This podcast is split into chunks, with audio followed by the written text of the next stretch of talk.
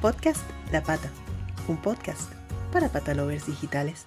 Bienvenidos patalovers a otro episodio del podcast La Pata, un podcast para patalovers digitales. Y hoy estamos con nuestra amiga Pata Caster, colaboradora de esta casa, Almudena Arias, nuestra veterinaria favorita de mascota.vet, que la puedes buscar en Instagram por allí.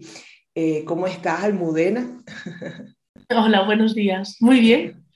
Qué bueno. Pues hoy vamos a hablar de un tema que seguro le interesa a muchos patalovers porque por ahí eh, la comunidad que va creciendo vemos que muchos tienen y han incorporado a nuevos cachorros a la casa. Entonces ya tienen a sus perretes más, grandes más grandes y luego tienen cachorros también. Entonces vamos a hablar de un tema muy, muy importante que es la alimentación y la correcta nutrición en cachorros. Vamos a empezar por una breve introducción acerca del tema, Mudena. A ver.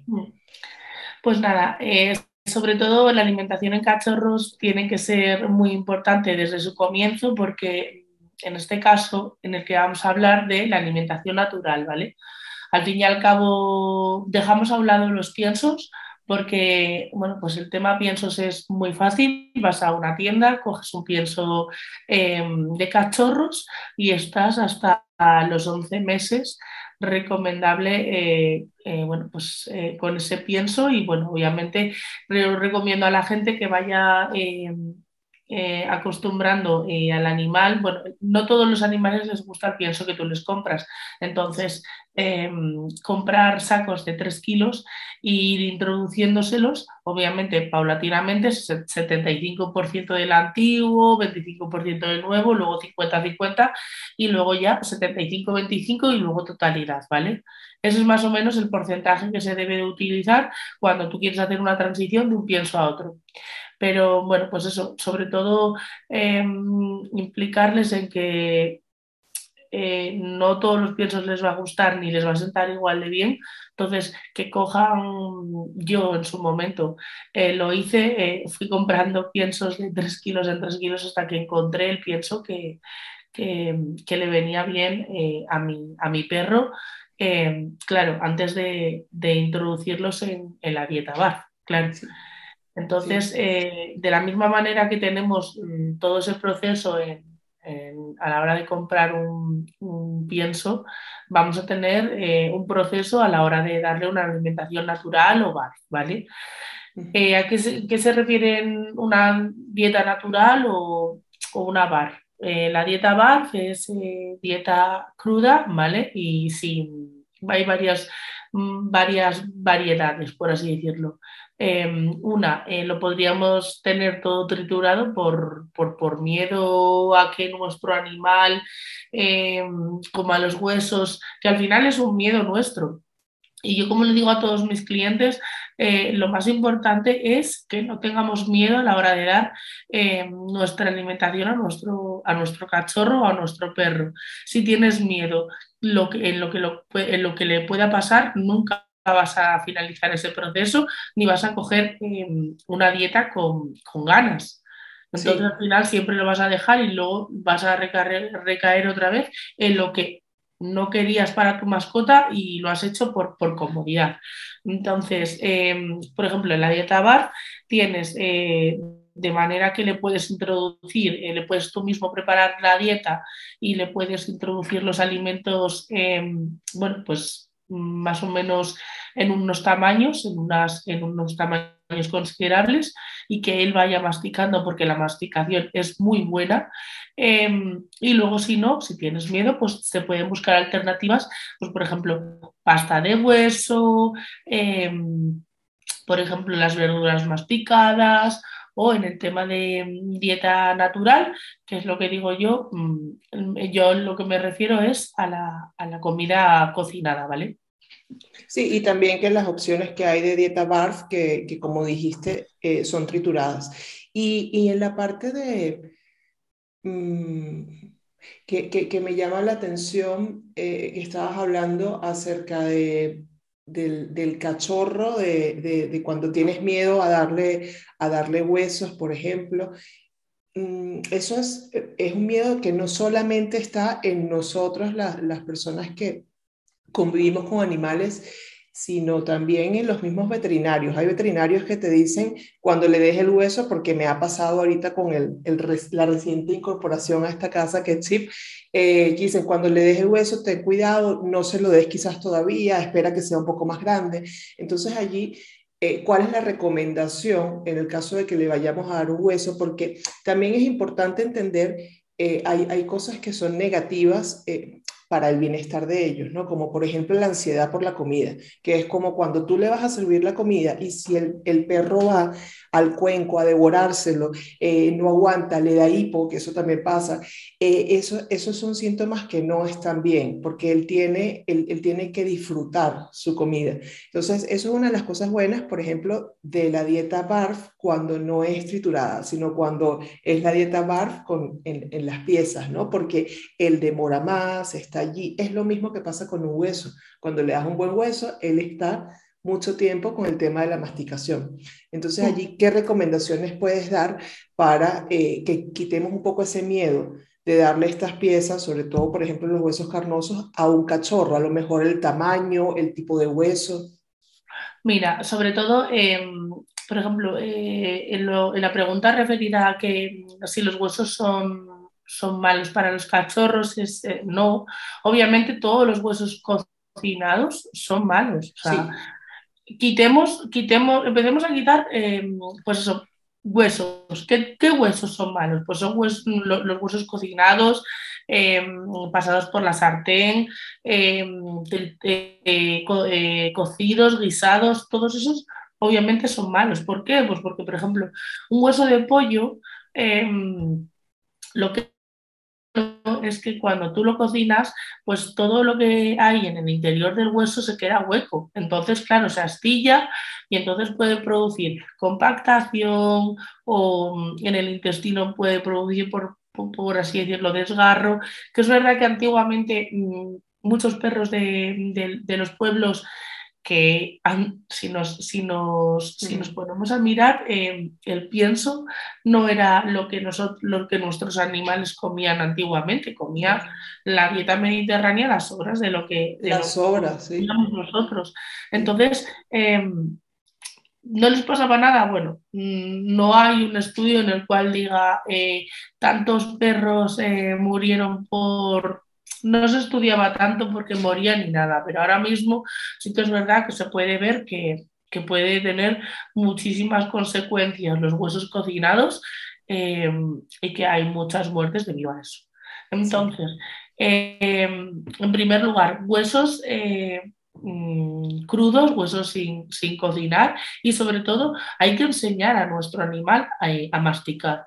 Sí que es verdad que lavar es muy recomendable porque em, yo, por ejemplo, lo he notado que mis perros cuando terminan de, comer mm, es como que necesitan descansar porque al final han estado durante toda esa comida disfrutando de, morder esa carcasa, esa ala de pollo em, y al final, em, claro, todo eso eh, les ha saciado tanto eh, digestivamente como también en el tema de saciar ese estrés, esas ganas de masticar que necesitan.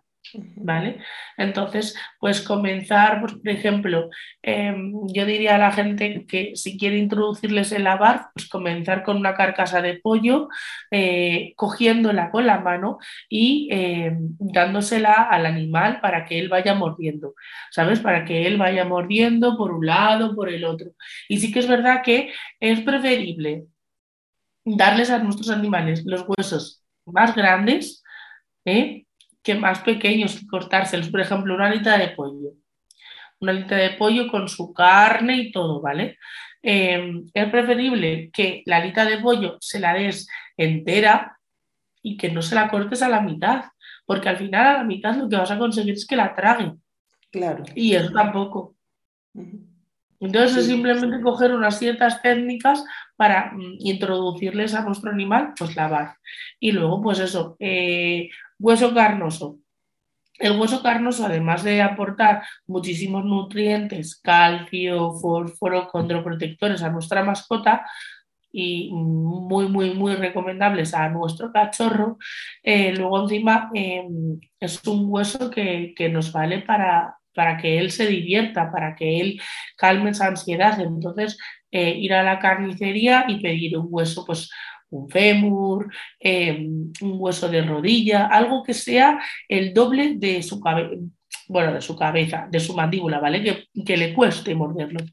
Claro. Y obviamente... Por ahí venden también unos que son, eh, que, he visto mucho últimamente, que son de jamón, que son como de este tamaño. Se ven que son como muy, muy rojitos. También esa, esa opción está por allí también. La he visto mucho. Lo que pasa es que los huesos de jamón mm, yo los dejaría ya para más, para cuando son más, adultos, no por nada, sino porque encima es que tienen mucha sal. Eso es lo que he pensado, por eso te consulté. El hueso de jamón, o sea, me refiero porque le des uno, no pasa nada. Uno, mm, pues lo, típico, uno por reyes. Pero no es muy recomendable eh, incorporar eso a la dieta de nuestra mascota porque no. no claro, si tiene sal, no está bien entonces, entonces eh, ya no sé, eso es que sí que a ellos les encanta, pues como a nosotros nos encanta un, pues una loncha de jamón ibérico aquí en pero, pero no es lo más, no es lo más recomendable, sí, para, para nutricionalmente para ellos. Entonces, ellos no te van a decir que no, obviamente. Claro, y el tiempo, por ejemplo, cuando ya eh, eh, no, no, no perdón, no el hueso que está en, su, en su, dieta, ¿no? O esté triturado, lo que sea, sino cuando se lo das ya de una forma un poco más lúdica o como para que también él eh, desarrolle toda esta parte de masticación y olfativa que le ayuda mucho con, con los juegos mentales eh, o con su bienestar mental. Mm, cuánto tiempo hay que, porque hay, depende de la pieza, hay unas que se la devoran ahí mismo, pero también hay otras que le duran varios días. Entonces, él mismo como cachorro es capaz de hacer las pausas que debe o tienes que quitárselo, guardárselo y dárselo eh, a cada cierto tiempo. Sí, eh, a ver, a medida que van siendo más mayores vas viendo que, les va durando menos, pero lo recomendable es dejárselo media hora y sobre todo como tienes que estar en supervisión, mm, valorando pues eso, que, no, que lo mastique bien, qué tal, bueno, pues mm, al final no vas a estar una hora mirando al perro. Con media hora le vale mm, suficiente para eh, calmar y y ayudar a su bienestar mental, como tú dices, y luego pues guardar. Yo, por ejemplo, em, sobre todo guardarlo en el congelador. Yo tengo una de estas bolsas de IKEA mm, tamaño maxi, de estas de congelar tamaño maxi, y, y, nada, lo que hago es que cojo esas bolsas y cuando eso meto ahí los huesos y los meto al congelador. ¿Por qué? Pues porque en el frigorífico al final, o sea, mm, vale, sí, refrigera y tal, pero mm, pueden crecer cosas. Entonces, como yo em, para eso soy bastante tiquismiquis, eh, suelo eh, meterlo en el congelador y ya está. Y al final, cuando se lo vuelves a dar, em, como está frío, y sobre todo en cachorros, que está muy bien porque al quinto mes empieza a cambiar la dentición, cuarto, quinto mes, entonces es cuando tienen las encías inflamadas y muerden todo. Eh, eh, es muy bueno, pues eso, darles eh, también cosas eh, frías, pues, que mejor un hueso congelado. Y em, eso, siguiendo en el tema de lo que referiste tú de la pregunta de que si es malo, no, es bueno porque al final que ellos muerdan y que mm, se dediquen a fortalecer la encía para que los dientes que salgan después salgan muchísimo más fuertes, bueno, pues al final es es muy beneficioso. ¿Y qué pasa con, eh, lo conversábamos antes del episodio, ¿no? Te, daba esa anécdota. Eh, hace, antes de, antes de empezar con, con la vete de chip, eh, cuando fuimos a hacer el primer, la, la, segunda vacunación y, y, el tema de colocarle el chip y todo, em, esta, esta veterinaria, como muchas, de hecho, porque, y muchos que hemos escuchado, es decir, no es una crítica, es sencillamente eh, una, una, realidad, que son posiciones diferentes.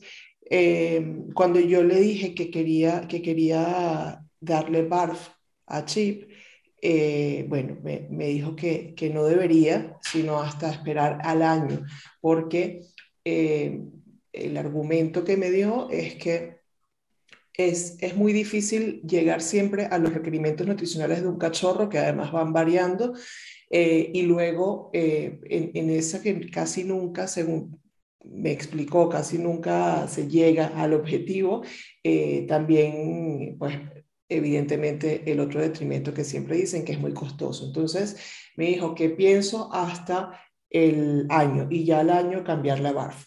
Pero igual yo eh, soy sincera, no me quedé muy tranquila con esa explicación. Entiendo que sea una posición, entiendo que también es una posición de especialista, la respeto y sé que se dice eh, con conocimiento de causa, pero al mismo tiempo digo, si yo por el bienestar del animal quiero darle barf, ¿está bien que espera hasta el año o sí puedo hacerlo desde cachorro? Ahora me entró como ese miedo, ¿no? Yo, por ejemplo, te recomiendo que, que empieces más bien desde cachorro porque em, principalmente la transición va a ser muchísimo mejor. Em, al final, introducirle bar desde pequeños es como destetarlos y ya directamente que vayan pasando a, la, dieta, a la dieta natural. Em, y sobre todo que vas a practicar muchísimo, vas a trabajar muchísimo mejor la microbiota desde pequeño eh, dándole barf. ¿Qué pasa si la haces desde adulto? Que al final tienes que estar como dos meses primero preparando em, eh, toda la microbiota intestinal, porque al final mm, tu animal eh, va como desintoxicarse del pienso y a tener eh, obviamente una nutrición natural. Y entonces su cuerpo va a tener que entender que mm, las proteínas, va a tener la carne como tal cruda, que sus enzimas las van a tener que mm, deteriorar para, obviamente, absorber los nutrientes, los huesos, ¿sabes? Entonces va a tener ciertos cambios. Entonces es un proceso muchísimo más lento que si tú coges y lo, lo introduces todo desde pequeño. ¿Qué pasa? Que también, eh, al fin y al cabo, yo creo que, que los veterinarios nos queremos cubrir las espaldas en el sentido de, por ejemplo, no vayas a tu mascota porque, pues porque no es bueno. No, no bañes a tu mascota porque eh, antiguamente había muchísimos, eh, muchísimos problemas porque se bañaban a los cachorros, no, se no los secaban bien, los cachorros se ponían malos y entonces igual el cachorro, pues yo qué sé, eh, se ponía tan malo, claro, al final no tiene toda su pauta vacuna lecha, entonces, eh, ¿hasta qué punto em, podemos, podemos eh, ser tan inconscientes de, hacer ciertas cosas sin pensar que es un cachorro como si tuviéramos un bebé? Es un bebé, claro, un bebé que no tiene, que no tiene sus, sus, sus, vacunas puestas y que su sistema inmunitario se está desarrollando. Entonces tenemos que tener el mismo cuidado que tendríamos si tuviéramos un bebé. Y nutricionalmente lo mismo. En la dieta BAF em, se, le, se, le, van introduciendo los, los, alimentos poco a poco como a los niños para que mm, vayan asimilándolo y también para que tú te vayas dando cuenta si tu animal tiene alergias o no tiene alergias. Claro, inicia quizás con la carcasa de pollo. O sea, me imagino que lo último que le introduce son las vísceras, ¿no? O no sé, ¿cómo, cómo es ese proceso? No, no, no, para nada. Eh, tú vas introduciendo, sobre todo por proteínas. Eh, pues por ejemplo, mm, eh, vas cogiendo las proteínas que son más débiles, vamos, que tienen menos, menos problemas, como por ejemplo un pavo, un pollo, un conejo, cordero, ¿vale? Son proteínas que son suaves, que las puedes ir introduciendo a tu mascota para que mm, se vaya trabajando esa, esa, microbiota y esa digestión. Y, pero tienes que introducir todo, o sea, porque yo, por ejemplo, en las dietas que hago para cachorros, semanalmente, eh, claro, pido al dueño que pese a la mascota y cambiamos, eh, cambiamos la variabilidad del porcentaje de, nutrientes, porque claro, es importante ir cambiándolo porque si imagínate, dos kilos de más, es como si tú le das pienso, te pone de 5 a 10 eh, tantos gramos, de 10 a 15 tantos gramos. Pues entonces, en ese sentido, con la dieta BARF lo mismo, hay que ir cambiando el gramaje. Luego encima, eh, por ejemplo, eh, desde los dos meses hasta los cuatro meses se le hace un 10% de, de, su peso de, de, la cantidad. A partir de los cuatro meses se le hace un 8% de, de, su peso de la cantidad. Entonces, claro, va disminuyendo. Mm, ya, claro. Al principio comen más y después va, vale.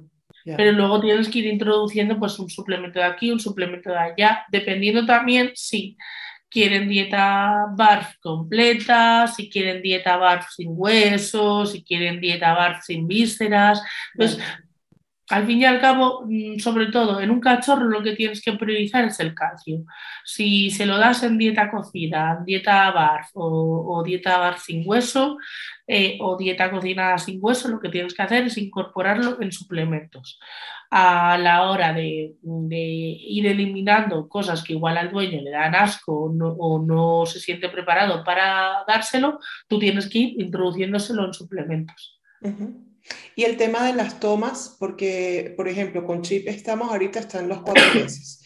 Eso también yo sé que depende del veterinario, pero bueno, eh, tengo la, luz verde para que a partir de los cinco meses ya pueda empezar a pasar de tres tomas a dos tomas eh, diarias el tema de BARF, porque ahorita evidentemente está comiendo pienso. en BARF también eh, se puede, eh, ¿cuándo se puede empezar a llevar? O son dos tomas de un principio, o son tres tomas, y, y cuándo se puede empezar a llevar en el cachorro ya a las dos tomas diarias, que a lo mejor muchas veces también se hace por acoplar un poco, ¿no? El día a día de nosotros como personas que tenemos trabajo, tenemos obligaciones, una cantidad de cosas, a veces no podemos estar los mediodías en casa, por ejemplo, eh, con el bienestar del, del, cachorro. Entonces, ¿cómo es el tema de las tomas en BARF con el cachorro?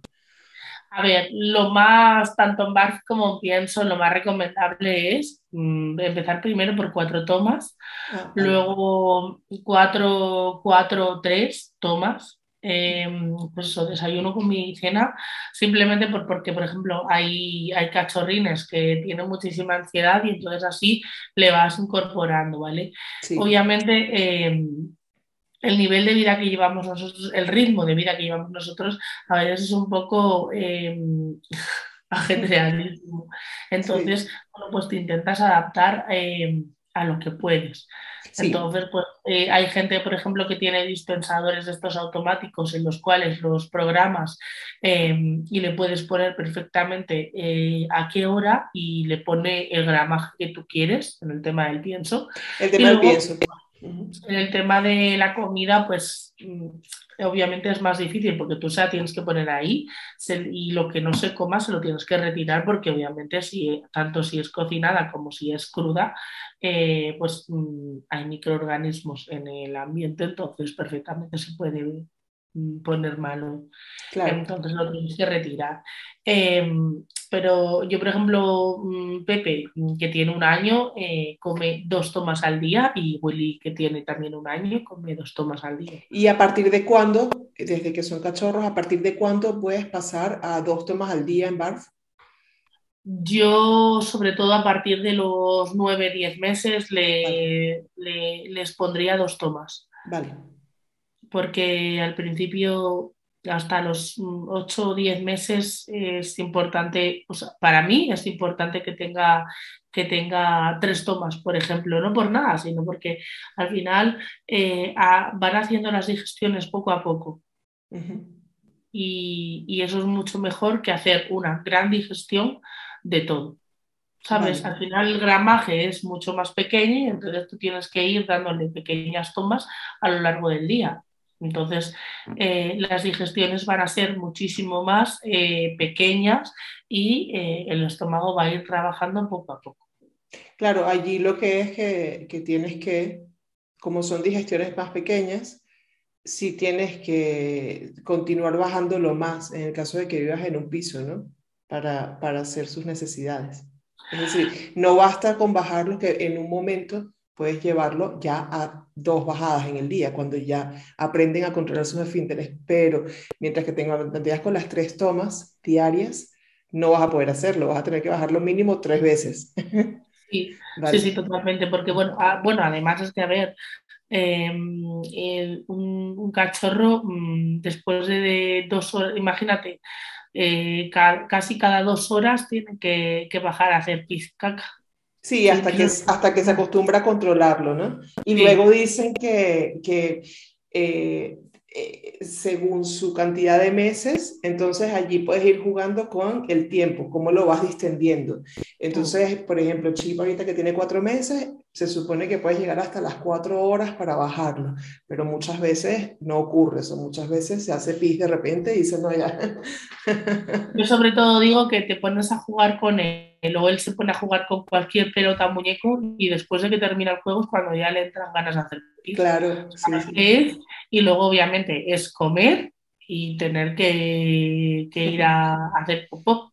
Sí, sí. Entonces yo, vamos, eh, casi había terminado de, comer la última, el último lametazo y ya estaba corriendo para bajarlo para que hiciera las necesidades en, la calle. y, en, el bar, eh, comiendo bar, eh, ¿es más rápido el proceso digestivo o cómo ocurre? Porque, por ejemplo, con pienso, a mí me ocurre que lo que tú dices, eh, si es jugar, inmediatamente va a querer hacer pis, pero con la comida Mm, hablamos como unos 15 minutos más o menos. Entonces lo que hago es que juego con él un rato después de comer, pero tranquilo, ¿no? Si, tampoco sin, sin mucho agite. Y vamos ahí medio jugando, está distraído y lo bajo. Y a los 15 minutos es que, es que hace. O sea que la digestión allí es un poquito más lenta con, con la comida BARF, con la dieta BARF. Eh, el tiempo es así, come y ya inmediatamente hace popó o... No, yo en realidad Creo que eso es dependiendo del perro. Ah, vale. Te lo digo porque mm, es dependiendo del perro, porque mm, yo, por ejemplo, Willy, mm, le sacas de pequeño, sí, pero por ejemplo ahora él come y, igual hasta la siguiente vez que le saques no hace caca. Eh, pero por ejemplo Pepe es sacarlo y siempre, siempre tiene que hacer caca. Digo yo, bueno. Eh, da igual que haya comido que no haya comido, ¿sabes? Es como que lo tiene, siempre tiene que sacar algo. Eh, y con el, claro, eso depende del perro, sí, tienes razón. Y con el tema, porque sabemos que, que la dieta BARF eh, ayuda mucho entre todas las bondades que tiene, pues una es eh, la hidratación, ¿no? Es una hidratación natural, entonces el, el, perro no tiene que estar tomando tanta agua porque la misma alimentación le da esa hidratación que necesita. ¿Qué pasa con el cachorro? Porque si sabemos algo es que los cachorros tienen un nivel de ansiedad normalmente que los lleva a estar tomando agua todo el día y hay veces que hay que controlar un poco eso porque si no la casa se convierte en una, en una piscina. Entonces, ¿qué pasa con, con los cachorros que comen barf? ¿Toman poco menos de agua o es igual? Toman agua, pero no es necesario, es como, no, no es necesario beber tanta agua, es como si nosotros nos comemos un bol entero de palomitas que al final es como, Dios mío, necesito beber agua y entonces es que vas corriendo, corriendo a beberte eh, un vaso entero de agua, igual dos o, la botella entera. Es esa sensación la que tienen los perros cada vez que, se, cada vez que comen. Eh, los perros que están acostumbrados igual a comerse dos granitos y luego mm, volver una hora más tarde a comerse otros dos granitos, pues obviamente eh, beberán eh, en consecuencia a los dos granitos que se han comido, eh, beberán el agua, el agua adecuada a esos dos, tres granitos. Pero sí que es verdad que los que se comen, imagínate, un bol o sea, un, cuenco. Eh, la cantidad que, mediante su peso pues es la adecuada, eh, igual se termina el, el balde entero de, agua porque, porque obviamente se han comido eh, todo, todas esas croquetas y, y, necesitan meter agua al cuerpo. Es más, si tú coges y tu animal no tiene agua con el pienso, eh, puedes tener un problema porque puedes crear como una, mm, al final se, ha, metido para el estómago una cantidad de, pienso seco, ¿sabes? que en el estómago es muy difícil, entonces eso lo que puede producir es que se forme una bola en el estómago, que obviamente como no hay agua, no hay nada para eh, hidratarlo, para, para que se haga como puré y que mm, el estómago eh, lo trabaje y, lo, y, elimine, elimine todos esos, esos nutrientes que tiene, que tiene el pienso para que lo absorba en el intestino. Eh, no, no, llega a pasar eso porque se queda una, pelota en, el estómago. Claro. Entonces, por eso es tan importante tener siempre agua a disposición del perro cuando está comiendo pienso. Sí, sí. El lavar, al fin y al cabo, lo que hace es que, pues eso, el, lavar o en, o, en la, o en la comida cocinada, por ejemplo, el lavar, perfectamente le puedes eh, eh, poner como suplementación caldo de huesos, entonces con el caldo de huesos es bueno, ¿sabes? En plan, le echas un chorrito y ahí ya está tomando algo de agua, al igual que, pues claro, como es comida cruda y verduras y todo, pues eso ya tiene agua de por sí. Claro, sí. Y sobre todo es que es muy saciante. Sí, sí, y que, y que le ayuda con el tema de ansiedad mucho porque además los distrae, la masticación, eso tiene, tiene muchas, muchas bondades. Mm, y, y, bueno, yo creo que para finalizar este, este tema de, de, la alimentación, eh, basada en la, en la, alimentación natural a cachorros, que sí se puede, que es bueno, em, es consultarte que, pues, tú también tú tienes todo este servicio de asesoría de, de alimentación BARF online, tu, eh, Almudena, para, para quienes no lo saben, Patalovers, eh, es de León, vive en León, pero por ejemplo, si alguien de, cualquier otra eh, comunidad quiere contactarte, puedes ofrecer el servicio. ¿Cómo funciona este, este trabajo ya con Almudena, nuestra veterinaria? Pues a ver, yo lo que hago previamente es una, bueno, pues tenemos una, una, iba a decir una entrevista, una, una charla sobre pues, las características de su perro, el peso, eh, bueno, pues la actividad que hace, porque dependiendo de la actividad que haga su animal, necesitará un aporte nutricional u otro, ¿vale? Y entonces es un plan en el cual eh, semanalmente eh, vamos a seguir hablando, obviamente, todas las dudas que tenga o todas mm, las cosas que le vea a su animal, yo sobre todo les, les indico mucho que tienen que fijarse en las cacas, cómo son, consistencia, porque eso nos dice mucho. Em, luego, pues eso, eh, Mm, semanalmente se van a ir modificando las dietas nutricionales porque mm, obviamente el cachorro va a ir eh, avanzando. También en el tema de, por ejemplo, en, adultos, al principio se hace una transición, pero luego, por ejemplo, em, sí que es verdad que yo les voy enseñando a que vayan trabajando un con ingredientes. Entonces, que luego cuando terminan eh, el proceso de aprendizaje, ellos mismos ya van a poder eh, hacer una dieta a, su mascota, ¿sabes?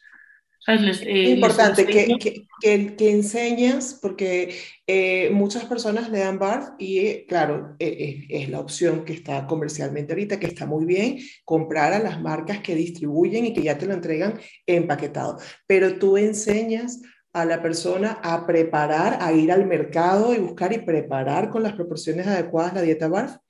Claro, claro. Eh, es que, a ver, no es lo mismo al fin y al cabo. Te imagínate, mm, vas al Mercadona, por ejemplo, eh, y tienen bajada de precio.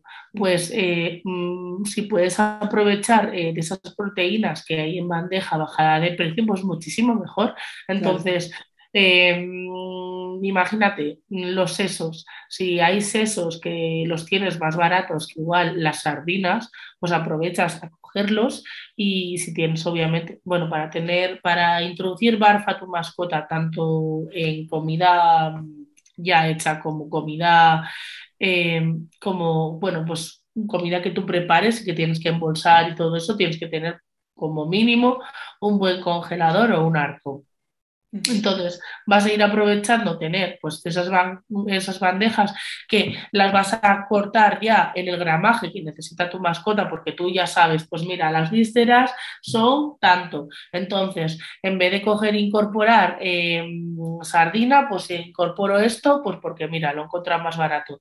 Al final, mm, si te pones a mirar la dieta bar, obviamente también le tienes que dedicar tiempo, mm, pasearte en muchos supermercados, hablar con tu carnicero de confianza.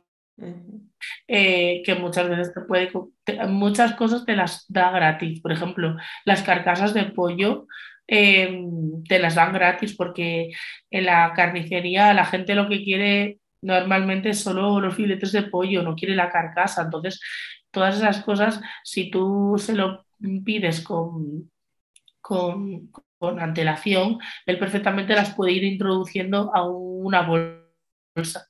¿sabes? Y te las da y luego tú vas a casa y lo preparas, lo congelas y ya está. Yo muchas veces eh, lo que hago es que utilizo la propia carcasa para incorporar dentro todos los eh, las vísceras y los y los vegetales que necesita mi mascota, bueno, el hueso carnoso, y luego lo envuelvo y lo, y lo meto en, el congelador de tal manera que, vas haciendo un Tetris total de, para poder meterlo en el congelador. Claro, sí. Sí, el tema del almacenaje es importante. Pero bueno, yo creo que con reservar también un espacio nada más para la comida de él y distribuir el resto en, en los otros espacios, eh, pues yo creo que también va bien. Y, sobre todo que yo hay, hay gente que, por ejemplo, em, eh, la invito a que comience a dar barfe a su mascota eh, comercial, por ejemplo, porque bueno, pues todavía pues no lo, no, lo tienen muy, muy asociado, no, no lo ven bien. Entonces, eh, lo que haces es que les facilitas todo ese proceso de coger ir al supermercado y tal. Entonces, en cuanto sus perros llevan unos meses dándoles dieta, dieta bar, eh, comercializada, tanto natural como BAF, eh, en el caso de la cocinada me refiero, em, ven los beneficios y enseguida te dicen, oye, Almu, que mira, que lo viste, tal, no sé qué, y entonces ahora ya quiero empezar a hacerla yo, yo solo.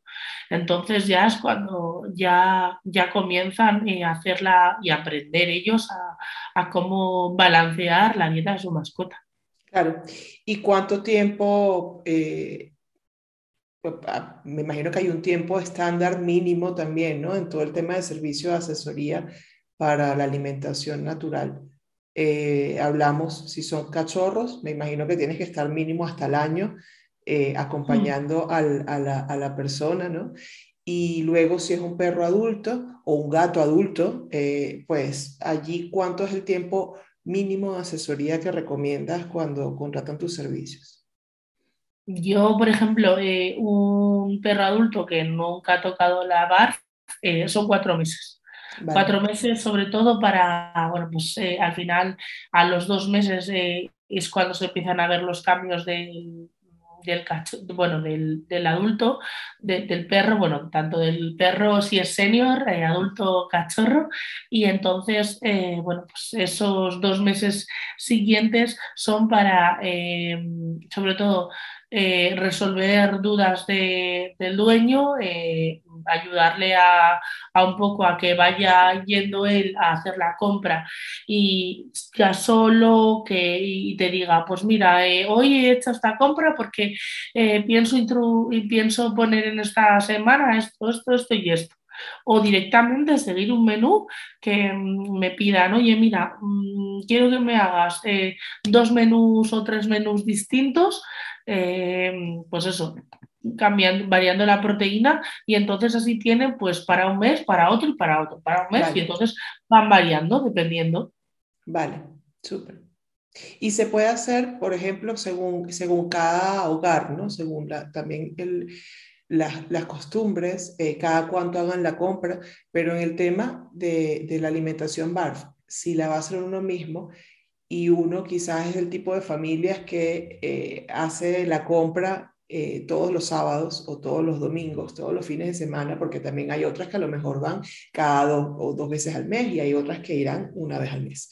Pero si vas todos los sábados a hacer las compras para el hogar, se puede también trabajar que todos los sábados incluyas las compras para la preparación de la comida bar de tu, de tu animal y así de alguna forma el almacenaje o las necesidades de almacenaje sean un poco menor o no, o, tienes que, hacerlo así a gran escala. Eh, no, no, lo que pasa es que sí que es verdad que eh, la medida de, mm, bueno, pues como todo, lo que, lo que compres más al por mayor, te sale más barato. Entonces, claro, yo por ejemplo eh, hago las, las comidas, las hago mensualmente mensualmente porque lo que hago es que preparo, eh, le digo al carnicero y, luego pues voy a ir voy comprando las cosas em, y obviamente como las compro más al por mayor me sale más barato. Vale. Y entonces ya me dedico eh, ese fin de semana, bueno, no el fin de semana entero, pero me dedico igual toda la mañana a preparar todas las cosas y a meterlas en el congelador. Vale.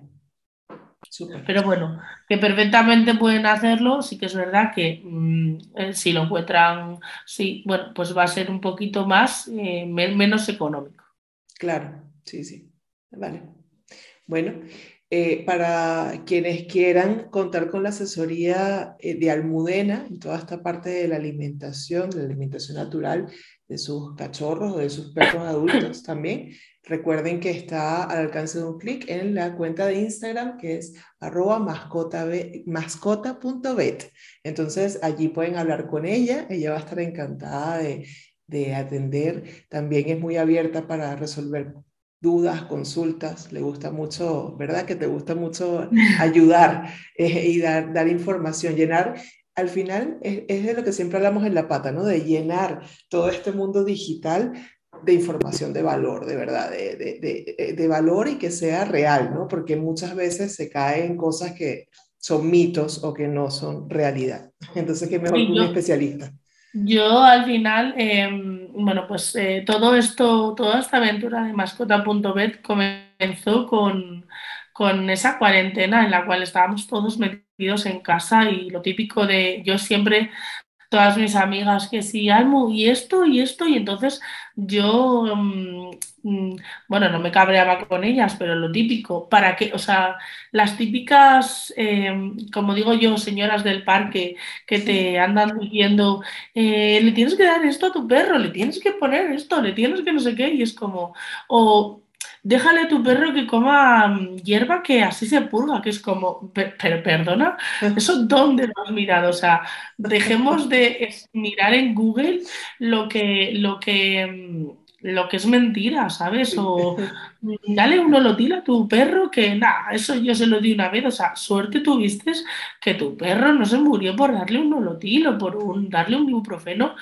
suerte, ¿sabes? Pero no, no hagas que los demás, ¿sabes? Luego puedan, eh, pues, eh, arrepentirse de, de, haber hecho esas cosas, ¿sabes? Que obviamente no van a ir a decirte, oye, Mm, esto es mentira, porque ya bastante disgustados estarán. Entonces, todo comenzó así, obviamente, porque también teníamos mucho tiempo y dije, ¿por qué mm, solo, eh, por qué no ampliar la información para contárselo a más gente, ¿sabes? No solo a mis amigas.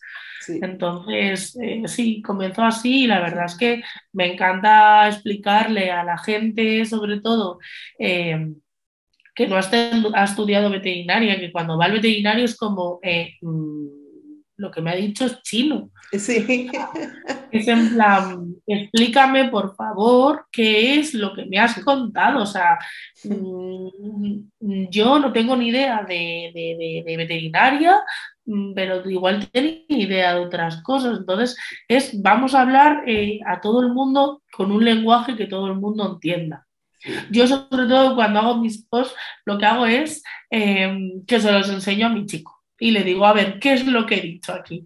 Entonces, cuando él me va explicando, ya digo, vale, eh, lo ha entendido o mm, tengo que explicarlo muchísimo mejor para que lo entienda. Entonces, es como pruebo, sí, porque claro, él al fin y al cabo es arquitecto, no tiene ni idea de, de animales y, entonces es que es eh, lo perfecto para, para utilizarlo, para, para, que la gente, la gente me entienda. eso, está, eso está muy bien, porque además no solamente que claro, tienen una información muy técnica que nosotros no entendemos normalmente, sino también es la cantidad. Muchas veces cuando tú vas al veterinario, eh, es, te ametralla con una cantidad de información en un mismo bloque que entonces, claro, en algo te pierdes, a juro. Entonces la idea es también disgregar un poco eso, ¿no? Irlo diciendo un poco más ligero, como para que no tengas exceso de información que, que al final hace que, que, ahí no entiendas nada. Por eso. Entonces, Es, es, eso, simplemente. Bueno, es, es estupendo y, y, agradecemos que también te hayas incorporado a este, a este podcast que eh, pone ese granito de arena para, para ayudar eh, a, a, las personas a que cada vez convivan mejor con los animales. Y, y nada, será hasta un próximo episodio. Recuerden que si quieren que hablemos de algún tema específico, siempre nos pueden comentar y vamos a hacerlo con mucho gusto. Muchas gracias, Patalor. Gracias, Almudena. Un beso a todos. Un beso. Chao. Chao, chao. Podcast La Pata. Un podcast para patalovers digitales.